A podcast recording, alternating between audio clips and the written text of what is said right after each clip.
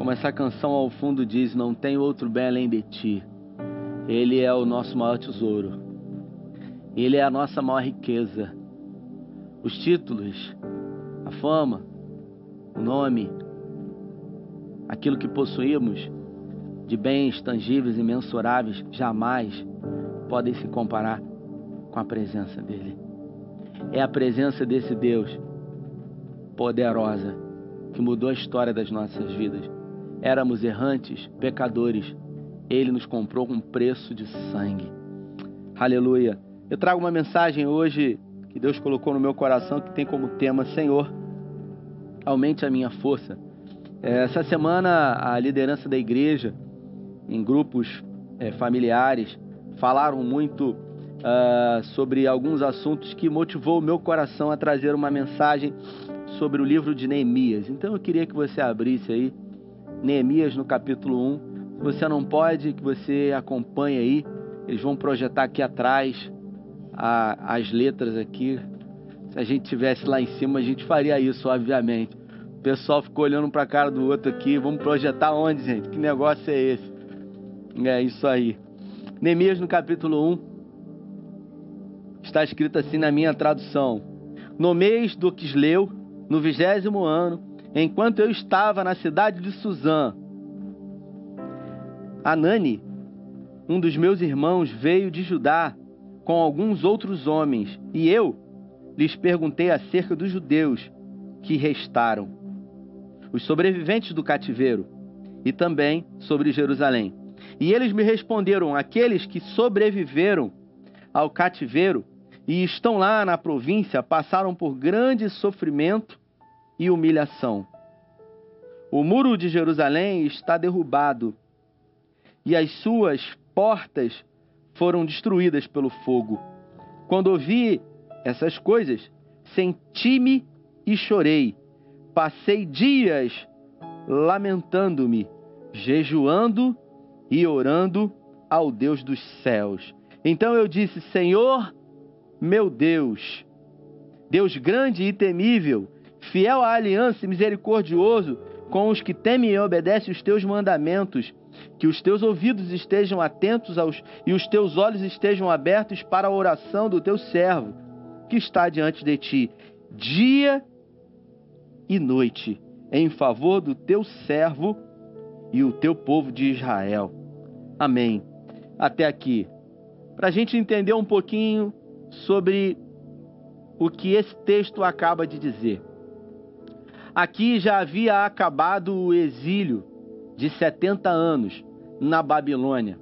Talvez você já tenha muito ouvido falar sobre esse exílio na Babilônia, né? Depois que o povo ele conquistou a terra de Canaã. E aí, para a gente entender um pouquinho sobre esse contexto, eu, eu queria dizer para vocês que o povo de Deus ele passou por muitos momentos difíceis, mas especificamente dois marcaram muito. O primeiro foi quando eles ficaram no Egito durante 430 anos. Só que no Egito, depois que José havia morrido, a Bíblia fala que os hebreus eles haviam se multiplicado sobre a maneira sobre o Egito na terra. E nasceu um faraó que assumiu o reinado, o trono lá, e ele não conhecia as histórias de José, e por isso ele intentou no seu coração escravizar os hebreus, e eles foram subjugados durante 430 anos. Lá, Deus levantou Moisés para libertar o povo, eles entraram em Canaã, e aí vem o período dos juízes, vem o período dos reis, né?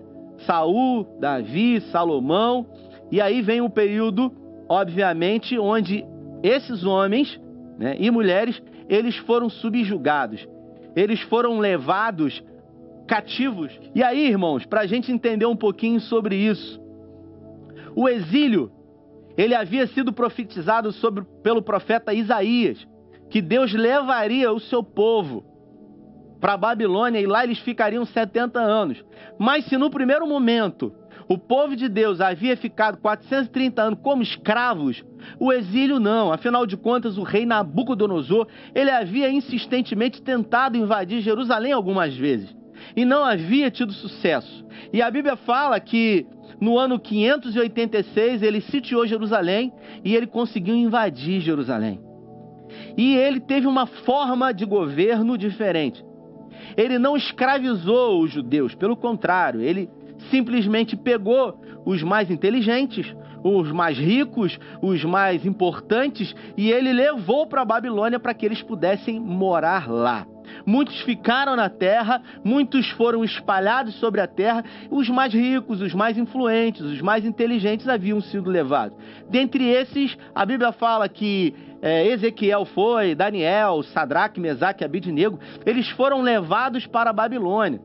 E o povo, ele lá na Babilônia, eles não eram escravos, eles eram livres para poder fazer comércios, para poder construir e edificar a sua vida. Tanto é que no Salmo 137, que eu havia pregado aqui algumas semanas atrás, quando eles chegaram na Babilônia, muitos desses judeus, eles cruzaram os braços diante das árvores de salgueiro, penduraram as harpas nas nas, nos galhos do salgueiro e o povo da Babilônia dizia: Por que, que vocês não cantam umas canções que vocês cantavam lá em Jerusalém? Aí eles diziam: Como nós poderemos cantar se a nossa cidade está devastada?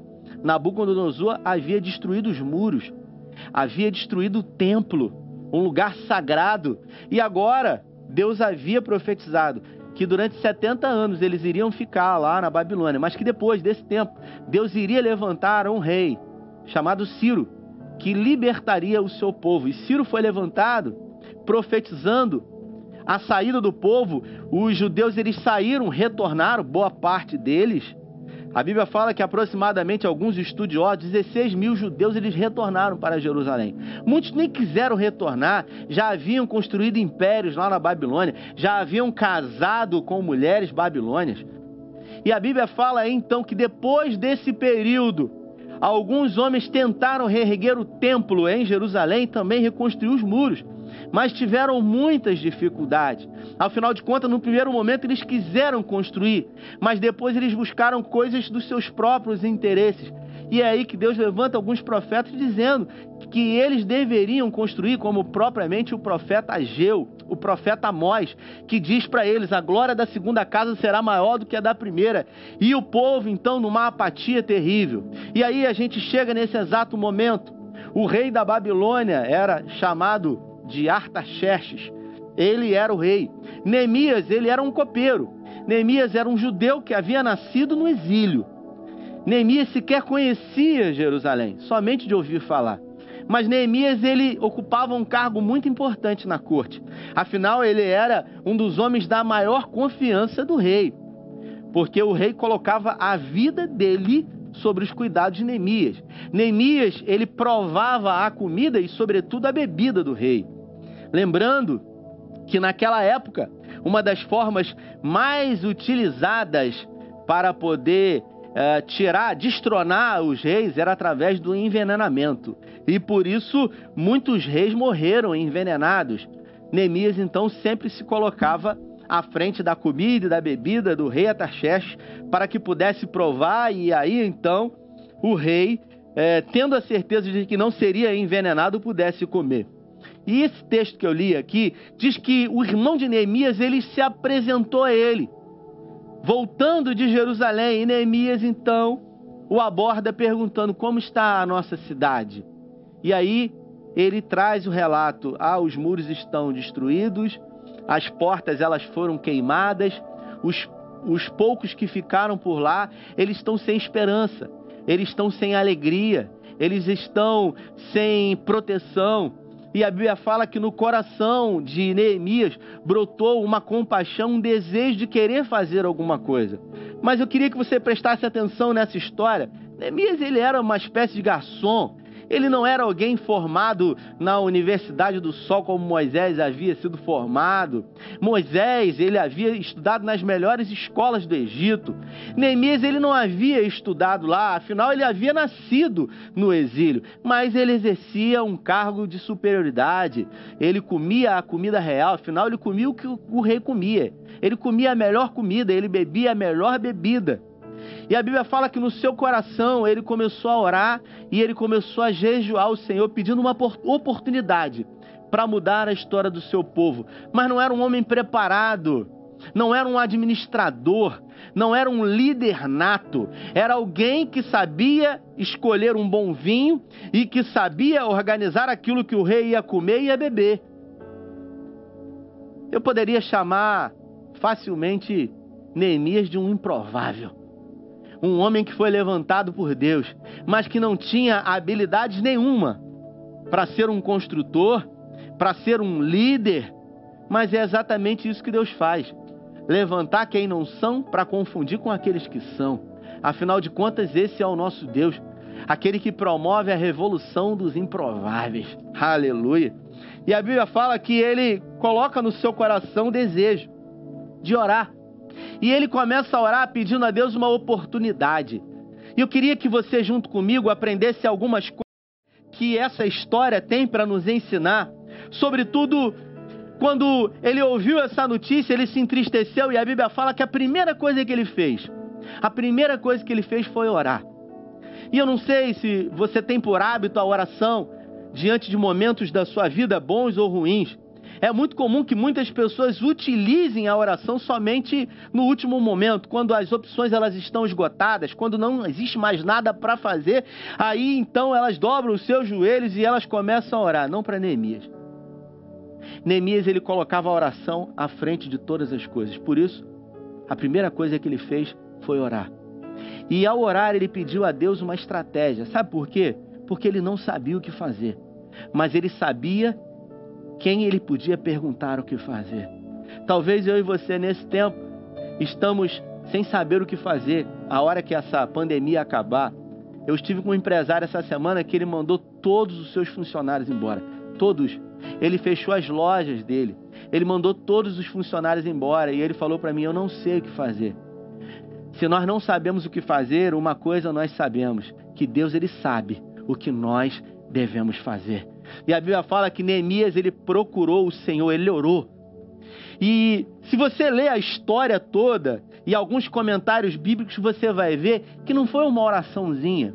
Ele pediu a Deus uma oportunidade diante do rei para que ele pudesse mudar a história. Ele pediu a Deus uma oportunidade e ele começou a se preparar para quando essa oportunidade chegasse. Afinal de contas, se você fizer a, a conta aqui, a contabilidade, ele orou e jejuou durante seis meses, esperando uma oportunidade. Eu quero declarar sobre a sua vida. A partir de hoje, comece a orar e a jejuar e a pedir ao Senhor por uma oportunidade. E fique atento, porque quando essa oportunidade chegar, ela pode mudar a história da sua vida. Existem pessoas que ficam pedindo a Deus para mudar a vida delas, só que elas não ficam atentas às oportunidades e quando elas menos esperam, as oportunidades vêm e elas não conseguem perceber. Por isso, fique atento, para que quando a oportunidade chegar, você possa agarrar com unhas e dentes. E a Bíblia fala que ele pediu essa oportunidade ele orou ao Senhor. E num dia, depois de seis meses, quando ele foi servir o rei, o seu semblante estava caído. E a Bíblia fala que o rei olhou para ele e falou assim: Por que, que o seu semblante está caído? Se você sequer está doente, isso só pode ser coisa do teu coração. O rei então sinalizou para ele que ele estava sentindo algumas questões emocionais, e aí então a Bíblia fala que numa fração de segundos ele se conectou com o Senhor e ele disse para o rei: Como eu poderia estar alegre, meu rei, se a minha cidade está devastada, os muros foram destruídos, os portais eles foram queimados. E aí o rei então faz uma pergunta para ele: O que você quer que eu faça? E a Bíblia fala que logo após o rei fazer essa pergunta, ele se conectou com o Senhor e ele pediu ao Senhor sabedoria. E Deus então deu sabedoria para ele, e ele pediu ao rei que desse a ele a oportunidade de ir à cidade. Escute isso. Ele não pediu ao rei para resolver os problemas dele. Ele não pediu ao rei para mandar um exército com ele para que pudesse reconstruir. Não, não. Ele chamou a responsabilidade para ele e ele falou: Eu gostaria de ir lá e dar a minha contribuição. O rei então faz uma pergunta para ele: Quanto tempo você precisa? Você já deve ter ouvido essa história. Só que muitas pessoas não sabem quanto tempo, porque o texto no início, ele não revela. O texto diz que no tempo determinado, ele foi e depois retornou. Só que se você ler o livro de Neemias todo, você vai ver que Neemias ele ficou 12 anos em Jerusalém. Ele perguntou para Neemias: quanto tempo você precisa? Neemias falou: eu preciso de 12 anos.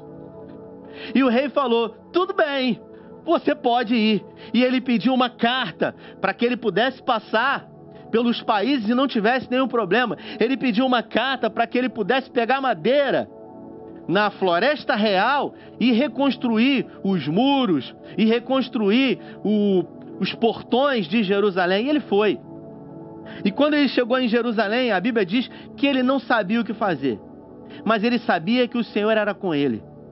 E a Bíblia fala que tudo que o rei liberou para ele, liberou porque o Senhor era com ele. Se eu pudesse aqui enumerar um segredo, e se é que isso é um segredo, do sucesso de tudo aquilo que Neemias, Neemias fez, sem dúvida alguma eu diria, porque o Senhor era com ele. Ele não era habilidoso, ele não era um excelente administrador, ele não era um líder nato, mas o Senhor era com ele. E tudo que ele pediu a Deus foi uma oportunidade. E quando Deus deu a oportunidade, ele agarrou com unhas e dentes. Eu quero declarar sobre a sua vida que a glória da segunda casa será maior do que a da primeira, porque o Senhor é com você. Aleluia. Aleluia. E ele foi. E quando ele chegou, a Bíblia fala que ele foi fazer uma vistoria em torno da cidade que é chamada hoje Cidade Antiga de Davi. E ele andou por todo o redor do muro, pesquisando cada lugar, cada destruição. Os portais haviam sido destruídos.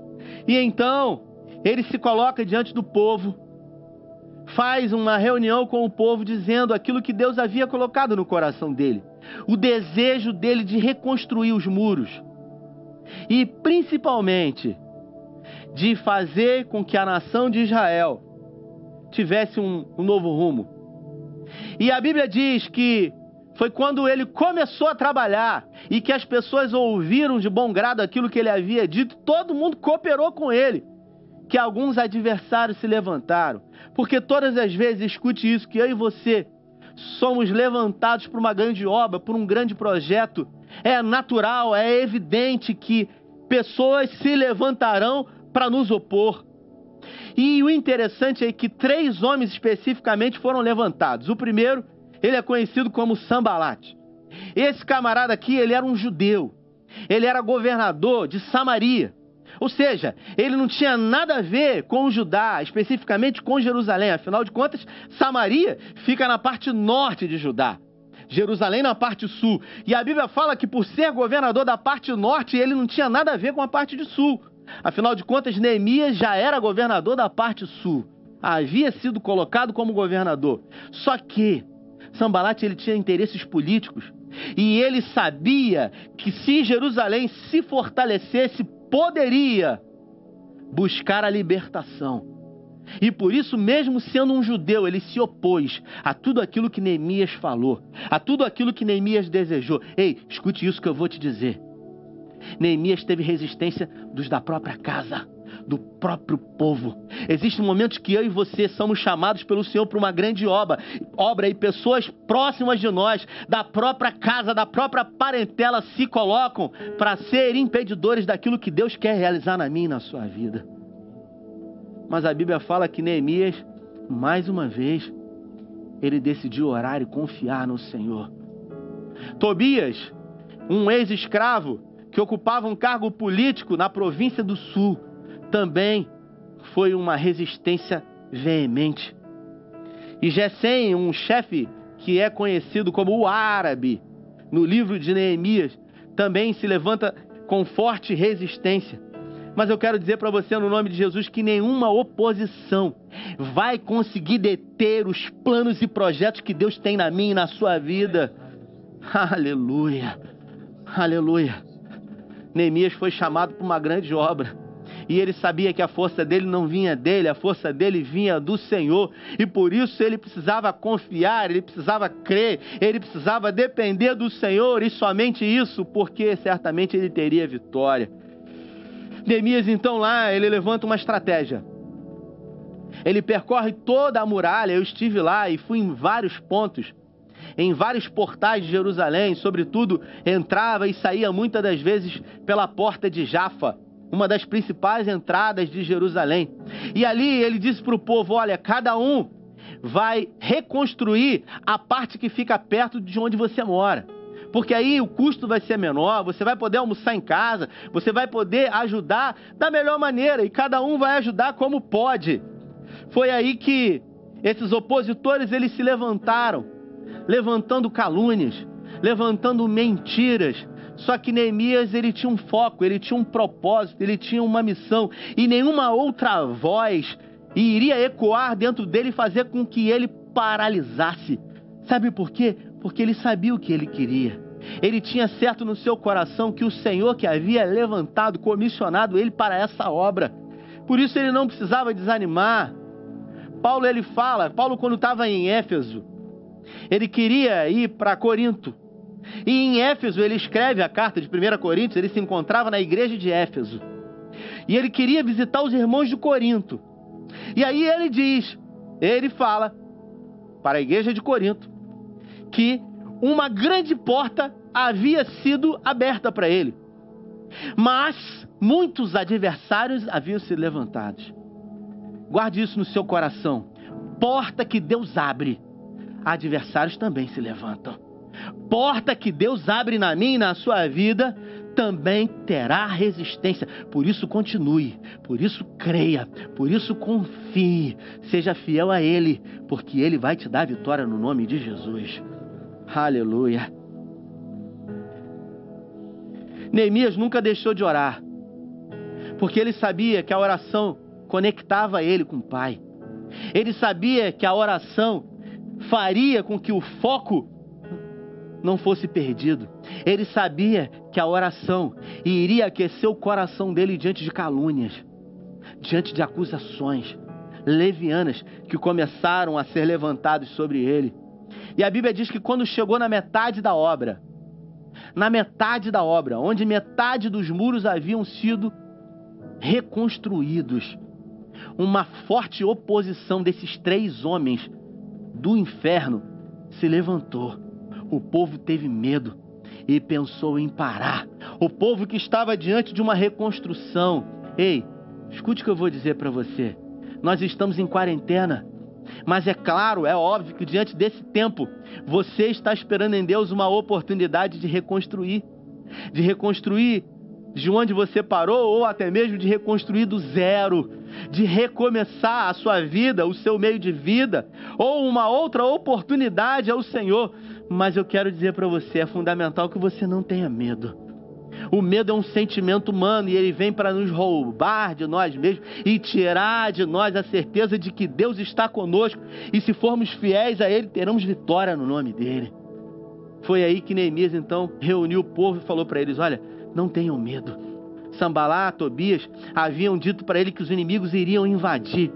E Neemias disse: a partir de hoje vocês vão trabalhar. Com uma das mãos vocês vão pegar no instrumento de trabalho para reconstrução, e na outra mão vocês vão ficar com a espada. Nós dividiremos o turno. Agora, a força de trabalho ela foi reduzida pela metade, afinal eles precisariam inevitavelmente estar agora atentos aos inimigos que pudessem vir. Tudo mentira, tudo falácia, tudo criado para poder tirar o foco. Mas Neemias sabia aquilo que ele queria e ele tinha certeza da obra que Deus havia levantado ele. Ei, querido, escute o que eu vou dizer para você. Você confia no Senhor? Você tem certeza que a sua vida está nas mãos dele? Você foi comprado com preço de sangue. Você está em quarentena, você não sabe o que fazer, mas você tem ele como Deus da sua vida. Então eu quero dizer para você no nome de Jesus que existe uma grande obra a ser feita por você. E o Senhor é com você para você realizar essa obra e ter sucesso no nome dele. Aleluia. Oh, aleluia. Aleluia. Profeta Naum, capítulo 1, versículo 7 diz: O Senhor é bom, uma fortaleza no dia da angústia, e ele conhece os que confiam nele. Aleluia. Foi aí que Neemias precisou separar os homens dos meninos. Afinal, muitos daqueles que haviam se comprometido já não quiseram mais se comprometer. Essa semana, é, num dia da semana, eu tomava café com a minha esposa. E a minha esposa chegou para mim e ela falou: Eu li uma ilustração muito interessante, Rafael, sobre envolvimento e comprometimento. E ela dizendo para mim: a história, a ilustração dizia o seguinte: a galinha resolveu abrir um negócio e chamou o porco para ser sócio da galinha. E a galinha teve uma grande ideia e disse para o porco: Olha, eu vou abrir um negócio. E eu quero que você, seu porco, seja o meu sócio nesse negócio. Eu vou entrar com os ovos. E eu gostaria que você entrasse com o bacon. Ou seja, a galinha, ela queria se envolver. Mas ela queria exigir do porco um comprometimento, que ele desse da própria carne dele. Existem pessoas que querem somente se envolver, mas existem pessoas que estão dispostas a se comprometer, a dar o sangue. Por isso, no nome de Jesus, nessa obra que o Senhor vai levantar você depois dessa quarentena, escolha se comprometer. Escolha fazer parte da solução. Escolha fazer parte daqueles que estão dispostos a vencer não importam as circunstâncias, não importa o que aconteça. Afinal de contas, nós não somos movidos por resultado, nós somos movidos por uma promessa, por uma palavra de Deus. Oh, aleluia! E é aí que alguns convites vieram, obviamente, para fazer com que ele paralisasse, para fazer com que ele desanimasse. Sambalá e Tobias, então, convidam ele para uma reunião com o desejo de matar Neemias e mandam uma mensagem para ele. Ele no meio do trabalho, porque Neemias, apesar de ser governador, ele colocava a mão na massa. Ele não ficava de braços cruzados esperando e dando ordens. Não, não. Ele colocava a mão na massa e a Bíblia fala que esses homens mandaram uma mensagem para Neemias com um intento no coração de matá-lo. E essa carta chegou dizendo: Olha, Sambalá e Tobias querem uma reunião com você. E ele disse: o que que eu preciso, o que que eu tenho para falar com eles? Eu estou envolvido numa grande obra e eu não tenho tempo para nenhum tipo de reunião. Você sabe o que que isso revela para nós? Foco. Isso revela para nós que ele não estava preocupado que as pessoas pensavam sobre ele. Afinal de contas, ele estava preocupado em agradar aquele que havia o comissionado. Eu aprendi na minha vida, desde que fui ordenado a pastor, que um líder, que um líder, e você que é líder na sua casa, na vida dos seus filhos, você que é esposa e é líder dos seus filhos, você que tem uma empresa, ou você que é um líder de célula, você que é um pastor, sobretudo você que é uma liderança espiritual, eu aprendi que todo líder, inevitavelmente, ele precisa aprender a lidar com críticas, ele precisa aprender a lidar com oposição. Porque se você ficar o tempo todo preocupado com o que as pessoas pensam sobre você, você não vai conseguir chegar a lugar nenhum. Porque as pessoas ora querem exaltar e ora querem derrubar. Semana passada eu trouxe uma mensagem sobre a última ceia. E a Bíblia fala que na quarta-feira Jesus entrou pelos portais dourados de Jerusalém. E as pessoas pegaram palmeiras e o saudavam, dizendo: Osana, Osana, nosso Deus nas alturas. Mas se na quarta-feira as pessoas pegavam palmeiras e diziam Osana, na sexta-feira a mesma boca que disse Osana gritou: Crucifica. Por isso, se você tiver que ouvir alguém, ouça a voz de Deus. Ouça a voz do alto. Aleluia. E é exatamente aí que Neemias, ele comissiona o povo e ele diz que eles não iriam parar, que eles iriam avançar, que eles iriam vencer.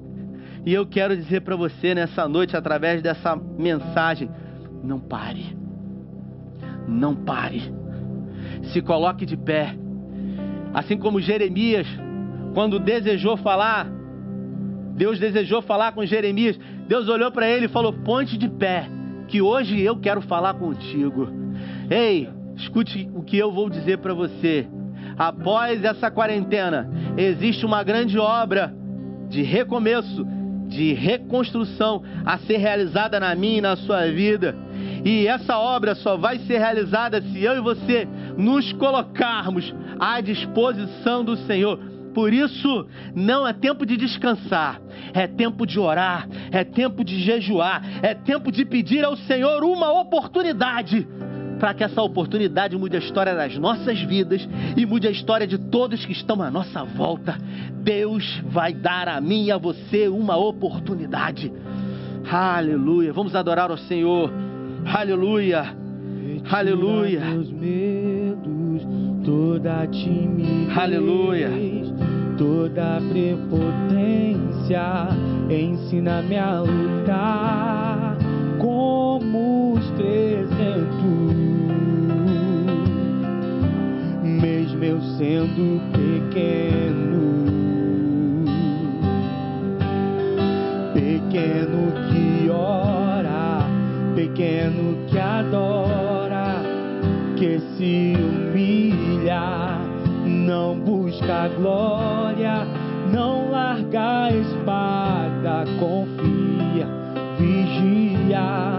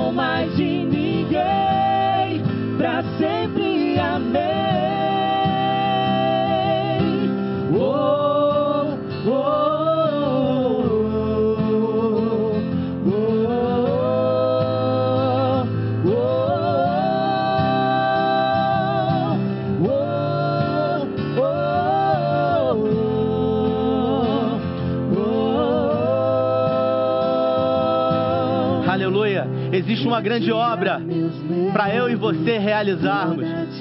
E para essa obra ser concluída, vai exigir de nós comprometimento, vai exigir de nós ousadia, vai exigir de nós confiança irrestrita no Senhor.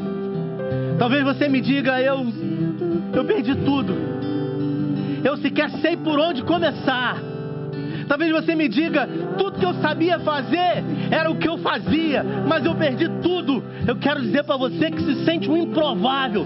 Deus vai dar você habilidades para que você possa construir tudo de novo, para que você possa recomeçar, para que você possa receber dele restituição na sua vida. Oh, aleluia! Deus vai dar você habilidades.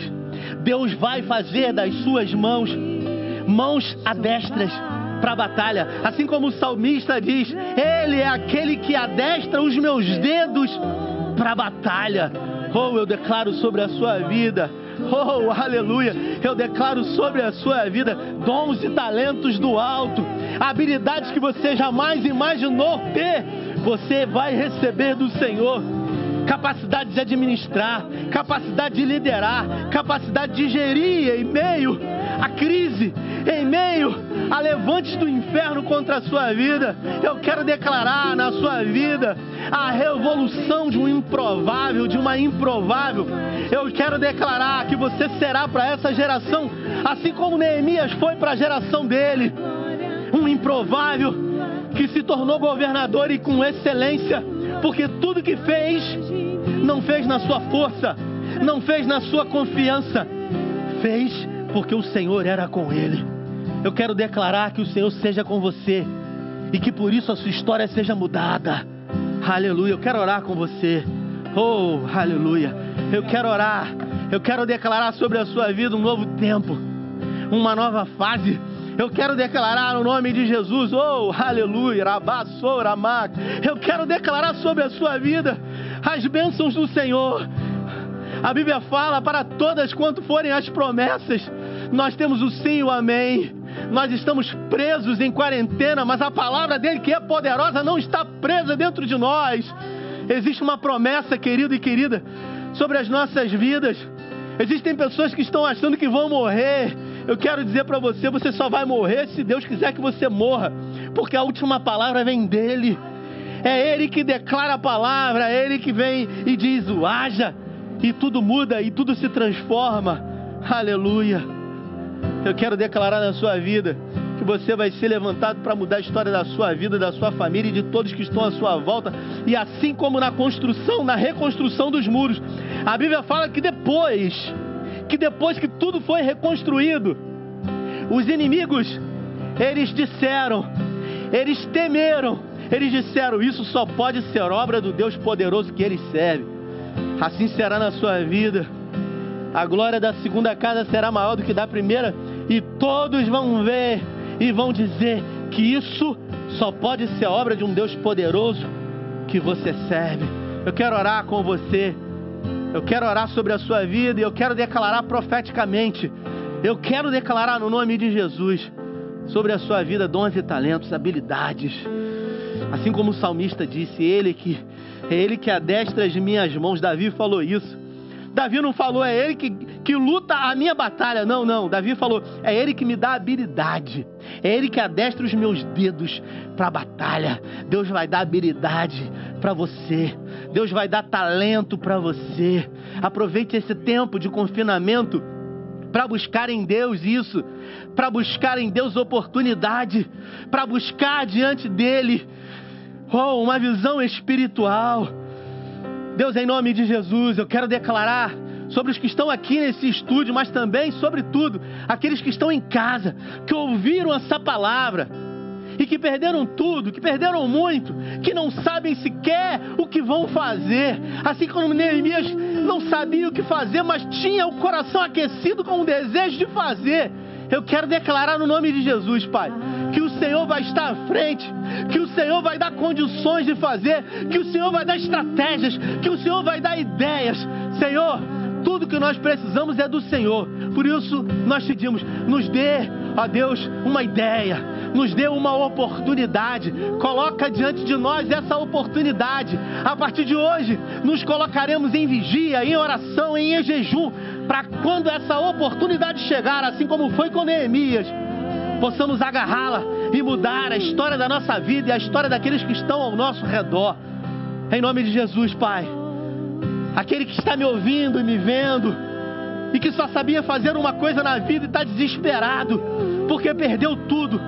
Coloca, Senhor, do coração o desejo de uma nova ideia, de algo novo que vai ser feito de uma forma ainda muito melhor e que ele jamais imaginaria que poderia mexer com isso. E as pessoas vão dizer: Mas como? Você mexia num ramo tão diferente desse, e você vai dizer: Deus, Deus fez na minha vida. Ó Deus, que assim seja. Nós declaramos o Amém. Nós ligamos na terra para que seja ligado no céu. Nós declaramos, ó Deus dos céus, a vitória do Senhor nas nossas vidas nesse tempo presente. Oh, aleluia. Receba do Senhor. Receba. Que Deus faça na sua vida. Que o seu cálice transborde para a glória do nome dele. E que depois de tudo isso você diga: a glória é tua. A glória é tua. Vamos adorar a ele. A glória é tua, totalmente tua, não mais de